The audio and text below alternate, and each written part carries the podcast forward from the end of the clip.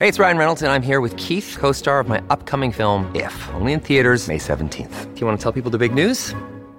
All right, I'll do it. Sign up now and you'll get unlimited for $15 a month in six months of Paramount Plus Essential Plan on us. Mintmobile.com slash switch. Upfront payment of $45 equivalent to $15 per month. Unlimited over 40 gigabytes per month. Face lower speeds. Videos at 480p. Active Mint customers by 531.24 get six months of Paramount Plus Essential Plan. Auto renews after six months. Offer ends May 31st, 2024. Separate Paramount Plus registration required. Terms and conditions apply if rated PG. ¿Qué tal amigos? Reciban todos un caluroso y fuerte abrazo. Soy Freddy Silva, contento de acompañarlos nuevamente en este capítulo de Entre Líneas a través de Radio Libre 790 AM y www.americanomedia.com. No se olviden que este 2023 usted y yo le decimos no más fake news no más noticias falsas y para ello tiene este portal www.americanomedia.com, equipo de profesionales que lo mantendrán informado minuto a minuto.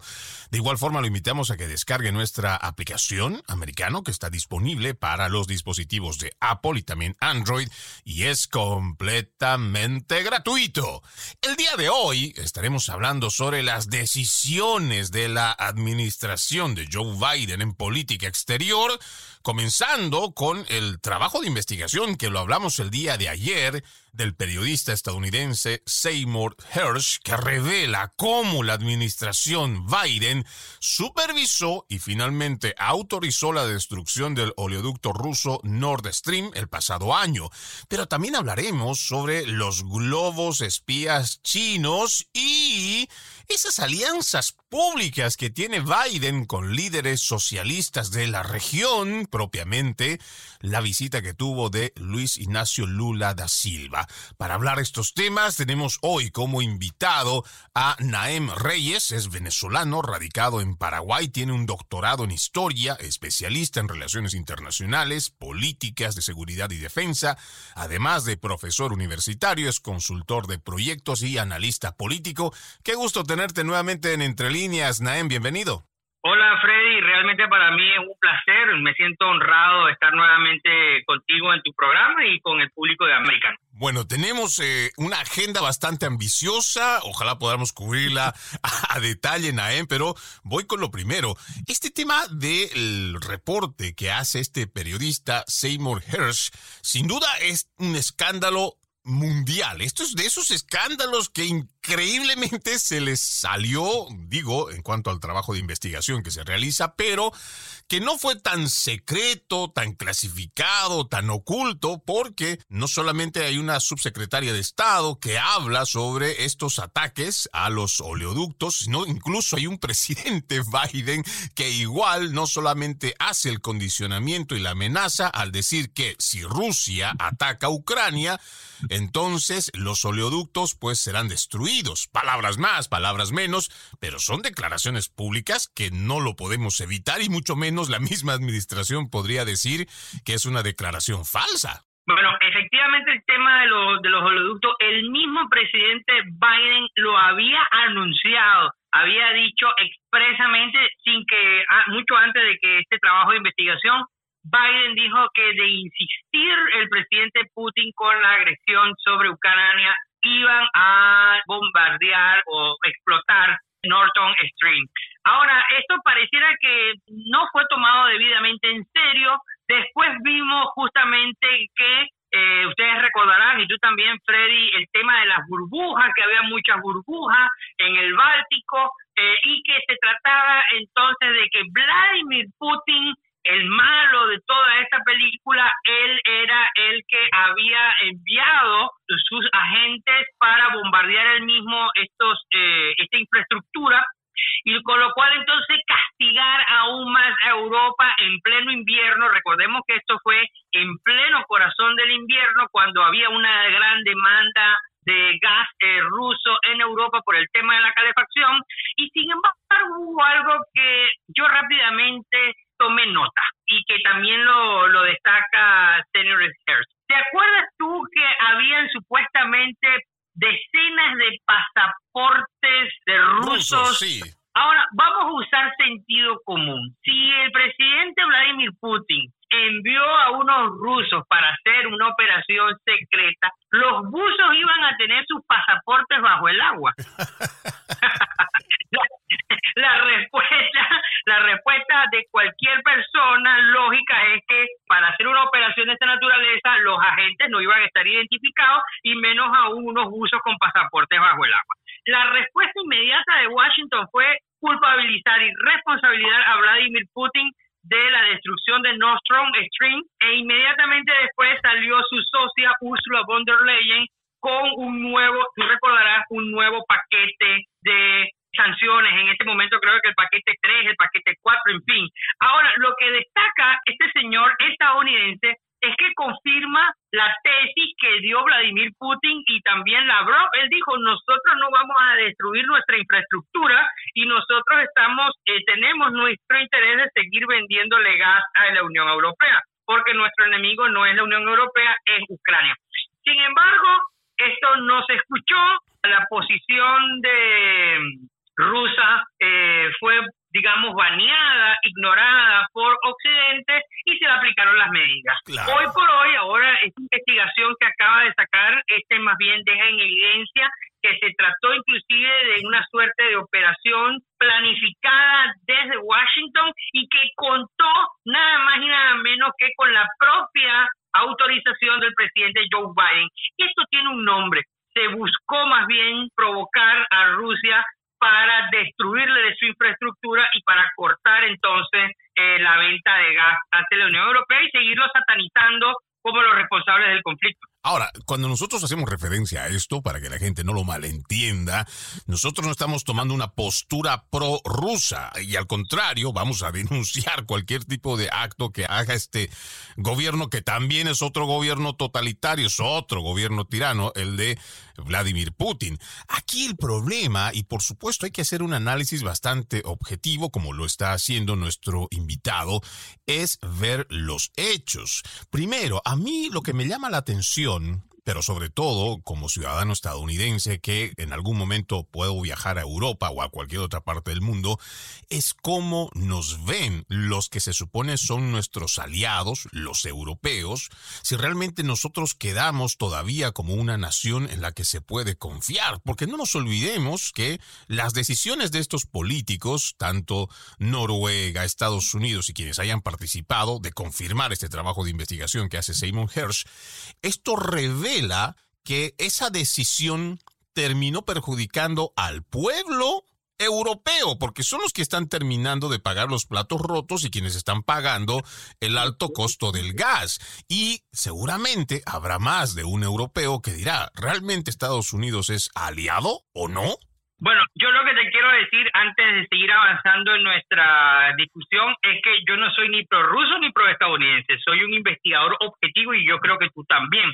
Y nosotros lo que estamos es revelando la realidad de los hechos en base a la evidencia fáctica. Y evidencia fáctica que cita este Sigmund Hertz y volviendo con el caso de los pasaportes. Ahora bien, eh, esto fue claramente una operación de inducción provocada desde Washington y el objetivo es business, meramente business y como tú bien lo señalaste, cuando llueve los que se mojan siempre son los mismos, es decir, el pueblo es el que termina pagando, porque ahora, ¿quién es el que resultó beneficiado financieramente de sacar del juego el gas ruso Estados Unidos. Ahora es Estados Unidos el que le vende el gas a la Unión Europea. Y no podemos olvidar que Hunter Biden es la oveja negra de la familia Biden. Él era el broker de la familia que era representante de los Biden a título privado en empresas de gas de Ucrania y muy probablemente este, valiéndose de todas estas herramientas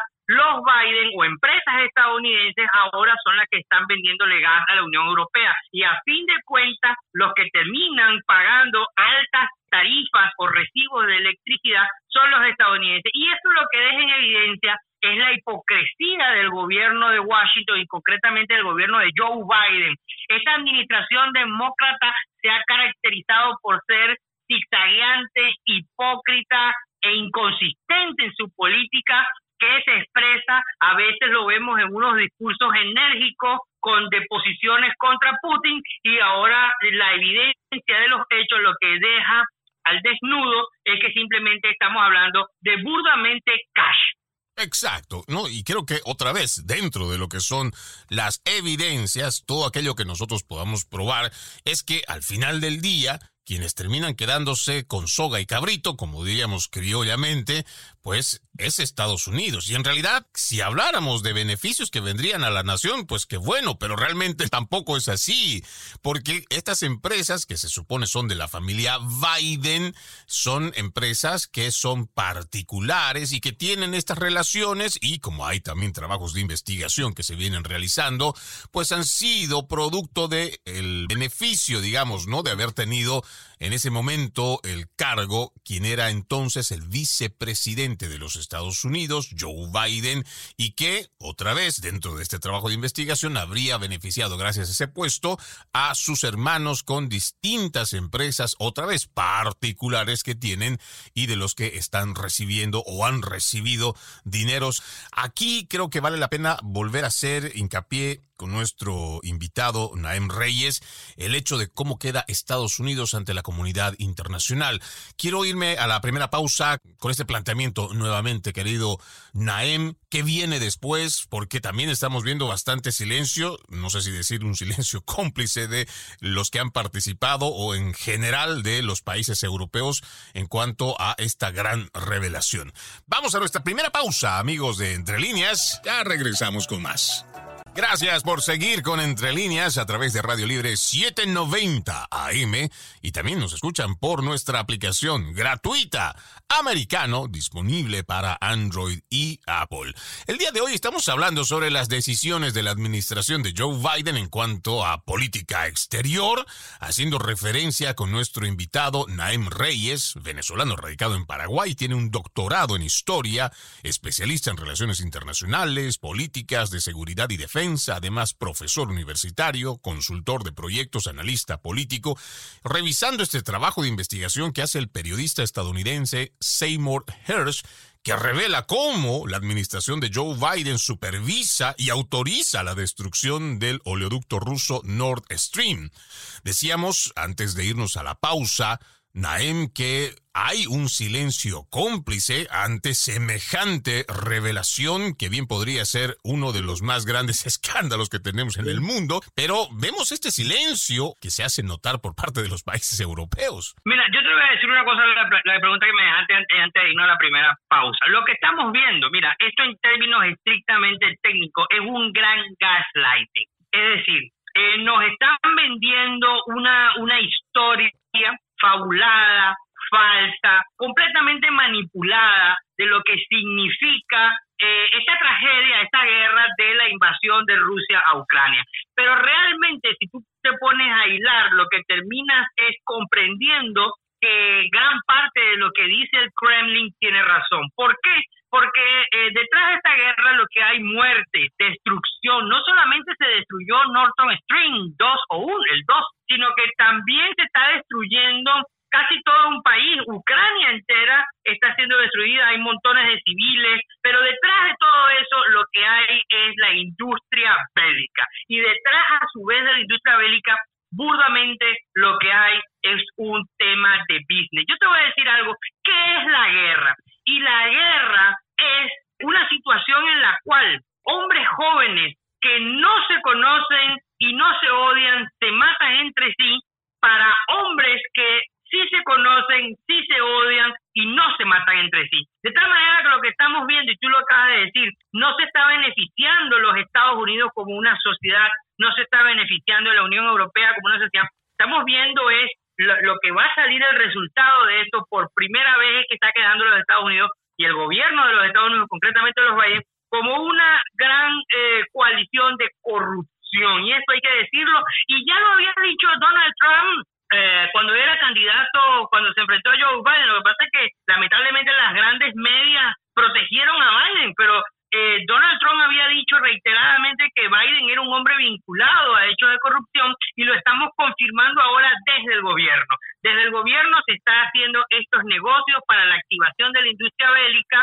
y palabras más, palabras menos, es para beneficiar a un pequeño grupo de familias de oligarcas estadounidenses y concretamente los hermanos de Joe Biden y el hijo de Joe Biden también en medio de estas consultorías, en coligación, por supuesto que esto no se puede hacer solo, con sus pares. Y usted me dirá, ¿quiénes son sus pares? Bueno, Ursula von der Leyen de la Comisión Europea, algunas personas vinculadas al Reino de Noruega, que fueron los que prestaron también eh, sus aguas para que se diera lugar esta operación, y e Inglaterra también. Entonces, en el momento que se encontraba Boris Johnson como primer ministro de Inglaterra. De tal manera, pues, que es lamentable y yo creo que esto es oportunísimo, Freddy, para que la gente entienda que definitivamente nuestros gobiernos nos mienten y que detrás del ejercicio del poder eh, en la llamada democracia lo que hay es un gran corporativismo que beneficia a un pequeño puñado de empresarios que son los que terminan quedándose con las masas de dinero a costa de la muerte y la destrucción de civiles inocentes. Totalmente de acuerdo, y no solo haciendo referencia, por ejemplo, a este conflicto bélico entre Ucrania y Rusia, sino todo lo demás. Yo lo decía en el programa de ayer, que tenemos a una Europa que no está en guerra con Rusia. No hay una declaración de guerra abierta. Sin embargo, son los europeos quienes están pagando los platos rotos de las decisiones de sus políticos. Y peor aún, tenemos a un Estados Unidos que desde la administración de Joe Biden y históricamente también somos un país que ha sido aliado de los europeos. Estados Unidos ha, sido parte amiga tanto en la Primera y Segunda Guerra Mundial y se supone que somos aliados históricos, pero resulta que ahora con decisiones como estas de ver cómo le podríamos fastidiar al gobierno de Rusia sin contemplar que esas decisiones hoy terminan dejando por lo bajo lo que es la credibilidad también de Estados Unidos. Y sí, efectivamente, bueno, volvemos nuevamente con lo que se estaba diciendo, eh, el develar esta hipocresía, mm, yo no voy a decir solamente de Estados Unidos, sino esta hipocresía de Occidente que ha involucrado organismos multilaterales como la Organización del Tratado Atlántico Norte y la misma Unión Europea, que por cierto, ojo, la Unión Europea viene de una gran operación de corrupción que se tragó a la vicepresidenta y ahora está presa, porque a veces a nosotros nos han vendido que los corruptos siempre somos los latinos, y no es así. y no es así. Entonces, este, bueno, lo que deja en evidencia es una gran hipocresía por parte de los líderes de Occidente y que está desprestigiada. Ahora sí yo lo digo decir con total responsabilidad, está totalmente desprestigiado organizaciones como la Unión Europea, la misma Organización de las Naciones Unidas y la administración de Biden ahora mismo yo creo que está en un momento de descrédito absoluto y que difícilmente va a lograr recuperar la moral los Estados Unidos. Ahora, cuando hablamos también de descrédito, no podemos dejar de lado el tema de los globos espías chinos, ¿no? ¿Cuál es la postura que ha terminado teniendo Estados Unidos, esta administración que, entre comillas, por resguardar la integridad de los ciudadanos, no terminaron bajando ese globo espía y que hasta el día de hoy tampoco hay una China que es transparente en sus respuestas, sigue diciendo que le pertenece a un ente particular, no dice quién, pero por supuesto detrás de esto el mensaje que queda es que China puede hacer lo que quiera incluso en espacio aéreo soberano de los Estados Unidos y que hoy tenemos una prensa mentirosa que es capaz de ir poniendo hasta ovnis para tratar de distraernos y no hacernos ver el verdadero mensaje que está dentro de estos globos espías chinos. Bueno, yo te voy a, te voy a, te voy a devolver con una pregunta, concretamente en el caso chino. ¿Quién fue el que le regaló o le donó a Joe Biden 60 millones de dólares para que él abriera un centro de investigación en Delaware? El Partido Comunista Chino y así lo descubrieron en, el, en, los, en los documentos que tenía Joe Biden indebidamente archivados en su garage en Delaware.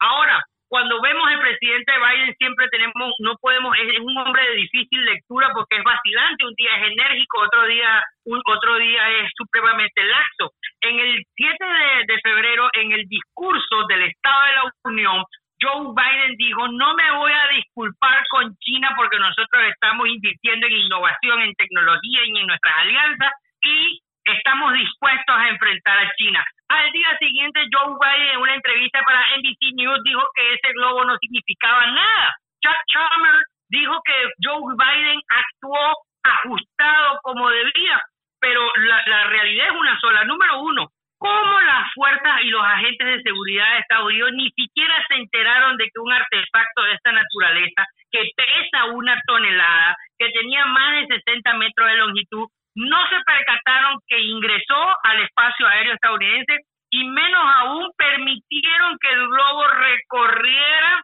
de costa este a costa oeste sin detenerlo. La respuesta fue mediocre, la respuesta fue tardía, la reacción fue definitivamente una humillación más que se le propinó a los Estados Unidos. Y ahora, bueno, la gran pregunta del otro lado, eh, nunca voy a olvidar la, la rueda de prensa que dio Mao Ning, que es la portavoz del Ministerio de Relaciones Exteriores de China. Ella dijo, estamos monitoreando el supuesto globo chino para determinar de quién es. Y posteriormente al día siguiente ella dijo que el globo sí era chino, pero que era civil y que estaba dedicado a operaciones meteorológicas. Bueno, si el globo realmente era civil y estaba fuera de control y ellos son transparentes, ¿por qué ellos no avisaron que el globo se había perdido de control?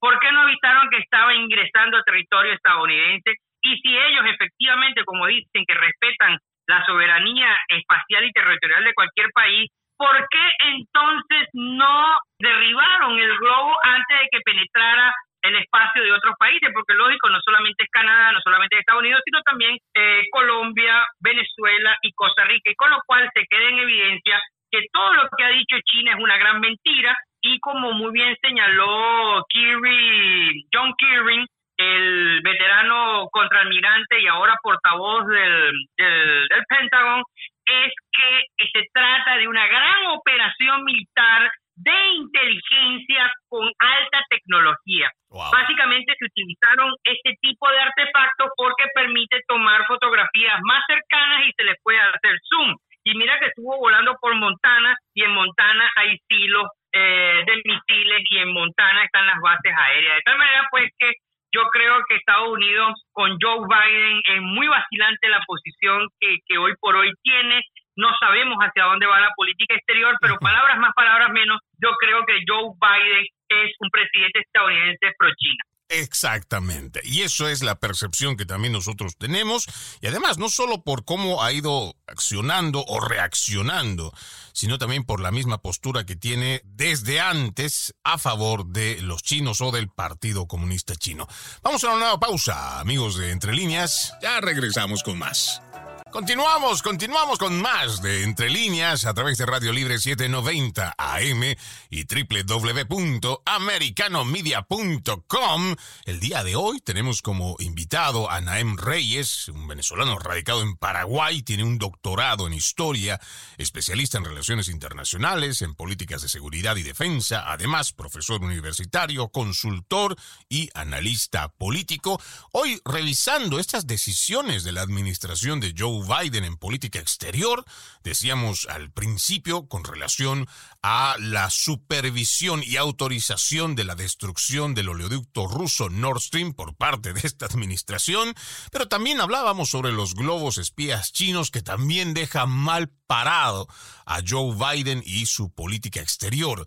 Lo que a mí me preocupa también, adicionalmente de todo esto que hemos hablado, Naem, es el hecho de cómo esta administración muestra esa simpatía con quienes son, diríamos, los líderes del socialismo del siglo XXI o la herencia del foro de Sao Paulo que deja Fidel Castro con su ahora líder o relevo, digámoslo así, Luis Ignacio Lula da Silva. Tenemos un grupo de Puebla y en realidad todos estos que forman parte de los nuevos gobiernos autoritarios, tenemos a Nicaragua, tenemos a Venezuela y que hoy se ven reflejados con una gran simpatía por parte de esta administración de Joe Biden.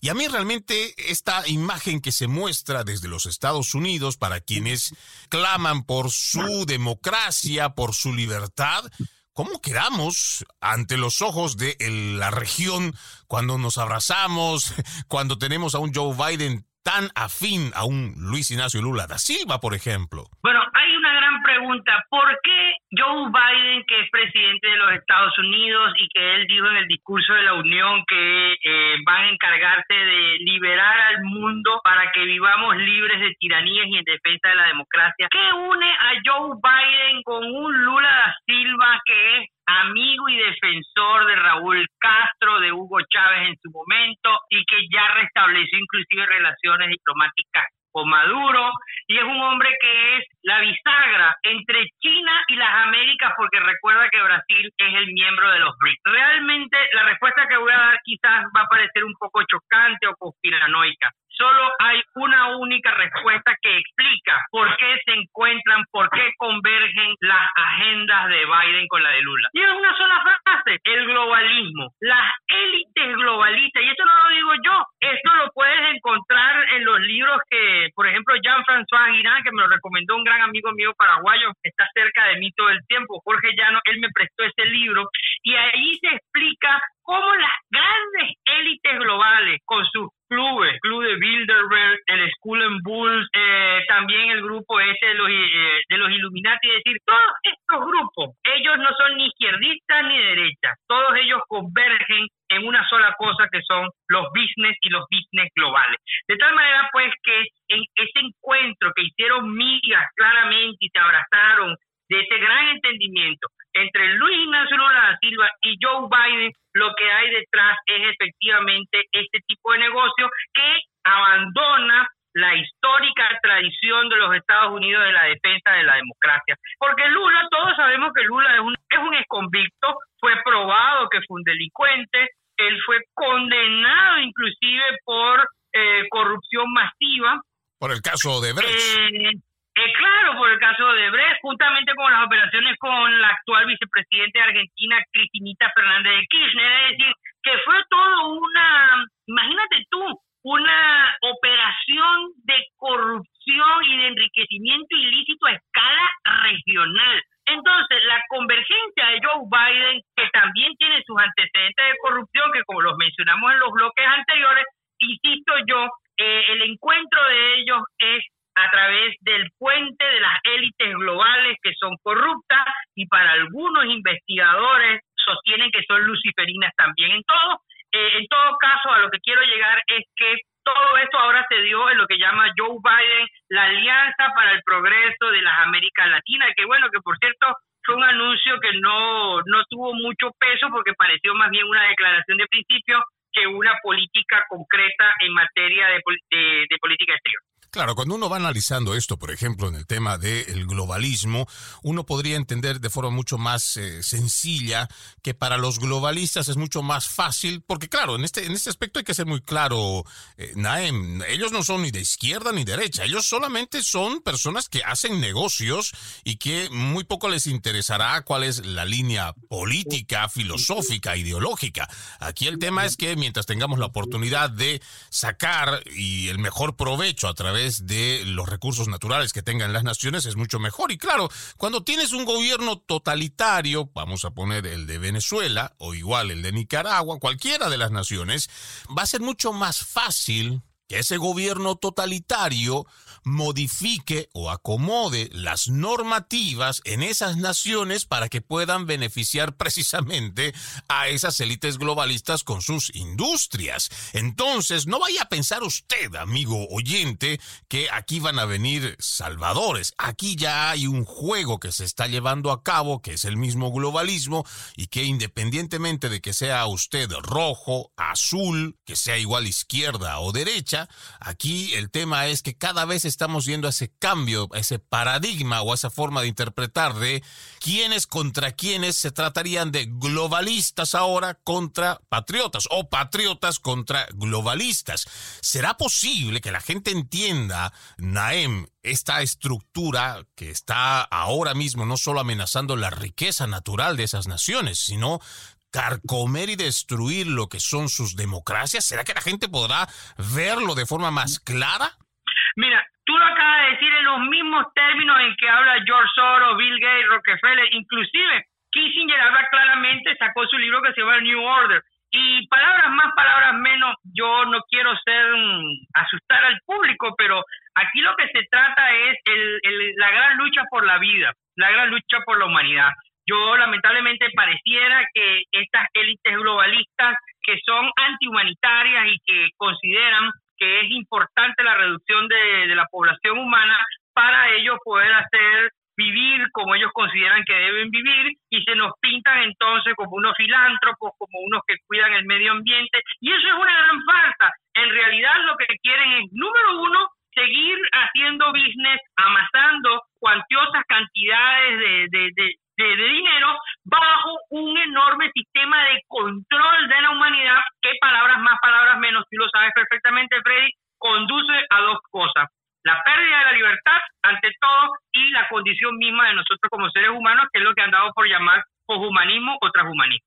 Y eso es eh, de las cosas que muy poco se habla, porque también ya la gente hoy en día está atravesando por problemas muy difíciles, Naem. Estamos, creo, muchos todavía tratando de ver cómo vamos a recuperar lo perdido durante la pandemia. Otro ejercicio de ingeniería social que se puso y seguramente hoy estamos más buscando el pan de cada día. Muchos países siguen enfrentando el tema de la inflación y dirán, hoy, pero ahora estos conspiranoicos con esos planteos. No, es que no es posible que nosotros podamos llegar. No, sí, sí es posible y se está llevando a cabo y lo peor es que se está llevando a cabo sin el hecho de que la gente lo sepa y que tampoco ofrezca una resistencia, porque hay que decirlo, muy poca gente está al tanto, muy poca gente realmente tiene también el tiempo de poderle dedicar a este trabajo de investigación y al último, pues se suma a lo que dice la televisión. Son temas conspiranoicos que carecen de fundamento, cuando en realidad la evidencia está ahí, a la vista de todos. Primado negativo se llama eso. bueno,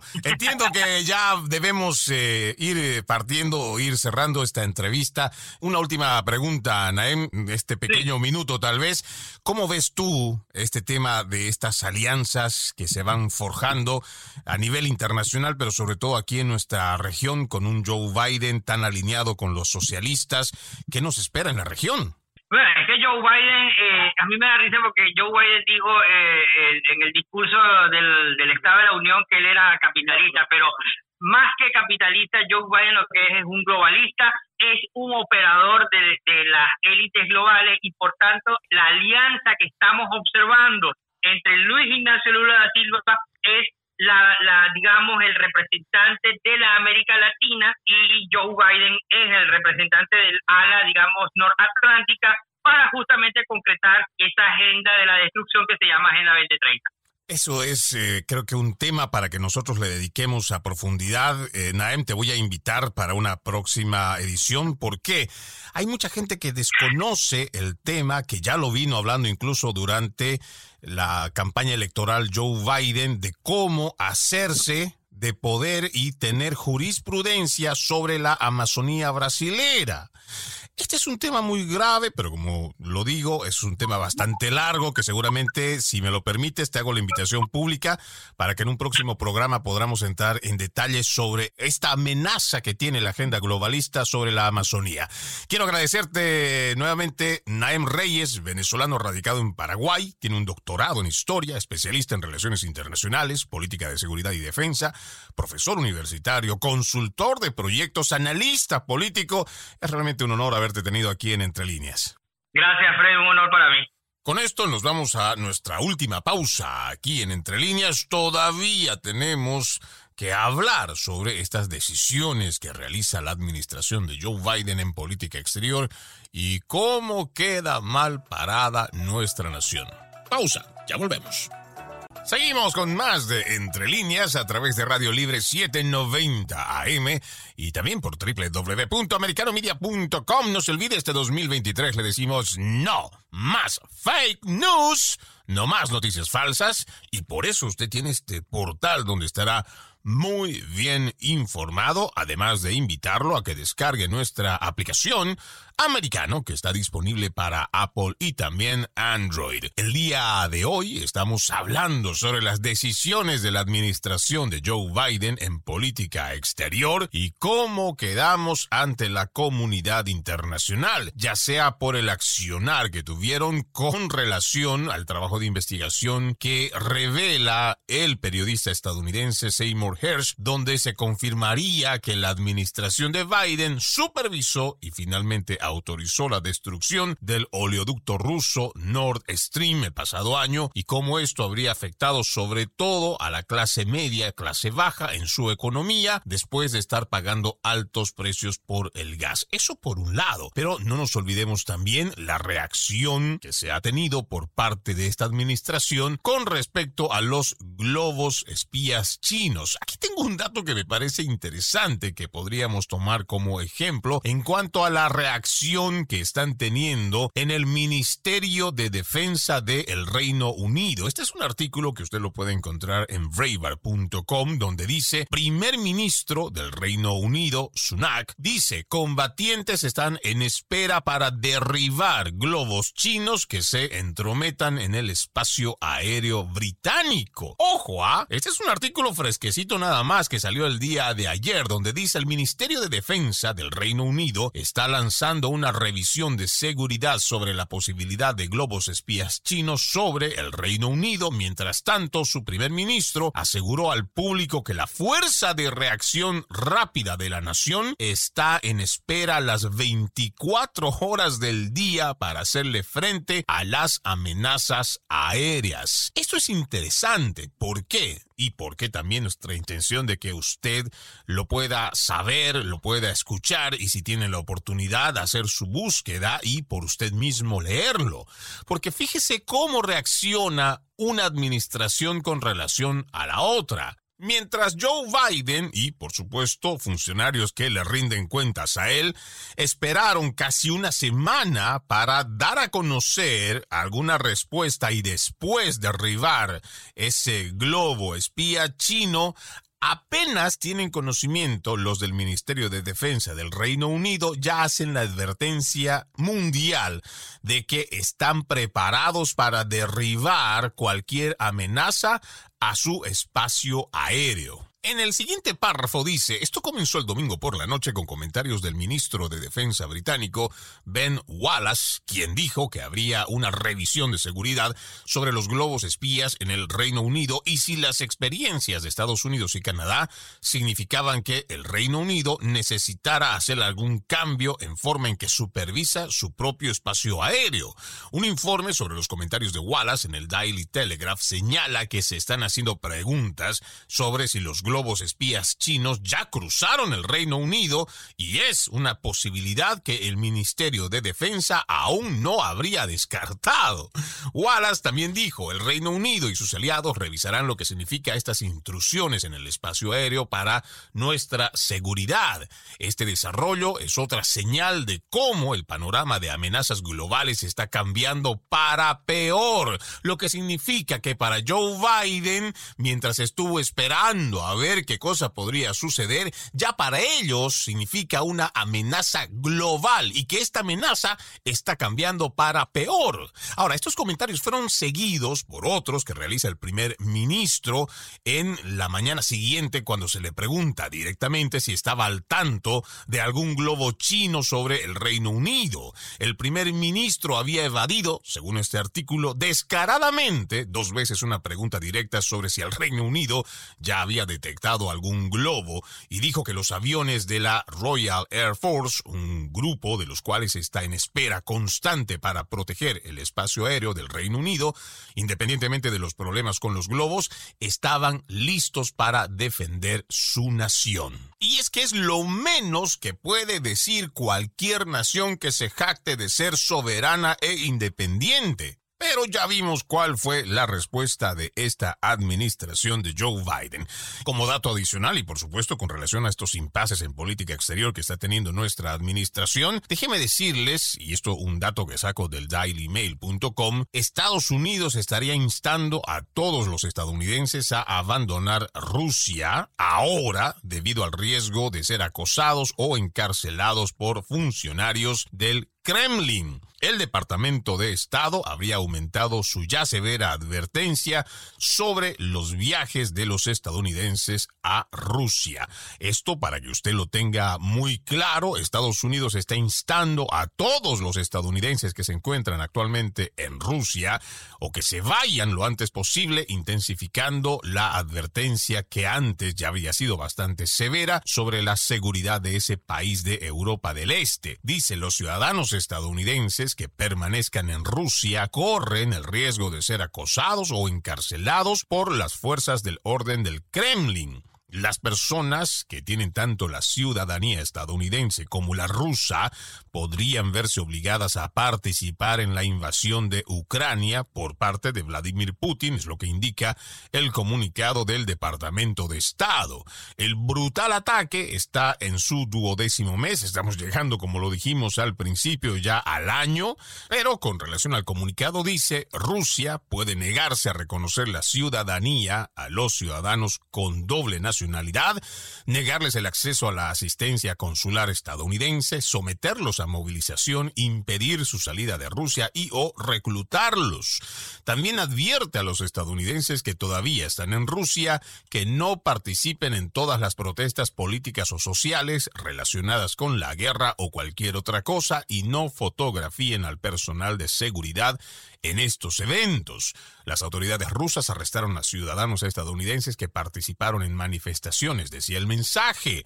El gobierno de Estados Unidos también está severamente limitando la ayuda que puede brindar a los estadounidenses en el extranjero, en Rusia, y señala que hay pocas opciones de vuelos comerciales disponibles y que las sanciones han dificultado la obtención de asistencia financiera. Ojo, ah, pareciera como que recién se estaría dando cuenta desde esta administración que las sanciones que hicieron conjuntamente con otros países con tal de fastidiar a Rusia parece que recién estarían dándose cuenta que estarían dificultando la obtención de asistencia financiera para nuestros connacionales.